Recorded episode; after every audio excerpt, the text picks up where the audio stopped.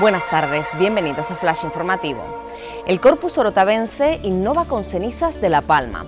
Las fiestas de las flores de la Orotava, que cumplen hoy 175 años de historia, celebran su día grande con el magno tapiz más solidario que además incluye por primera vez un mensaje de sostenibilidad para cuidar el planeta. Continúa la lucha de un padre por una unidad de anorexia en Canarias.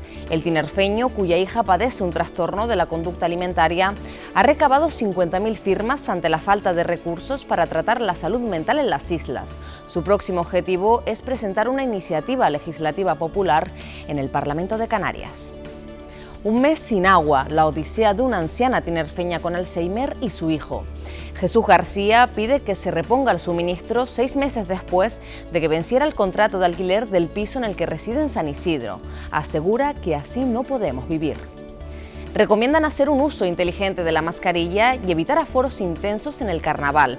Los expertos muestran su preocupación ante el aumento de contagios en las fiestas chicharreras, así como en bailes y romerías. Indican que a pesar de que estamos bajo mínimos de fallecidos a nivel mundial, no se puede bajar la guardia.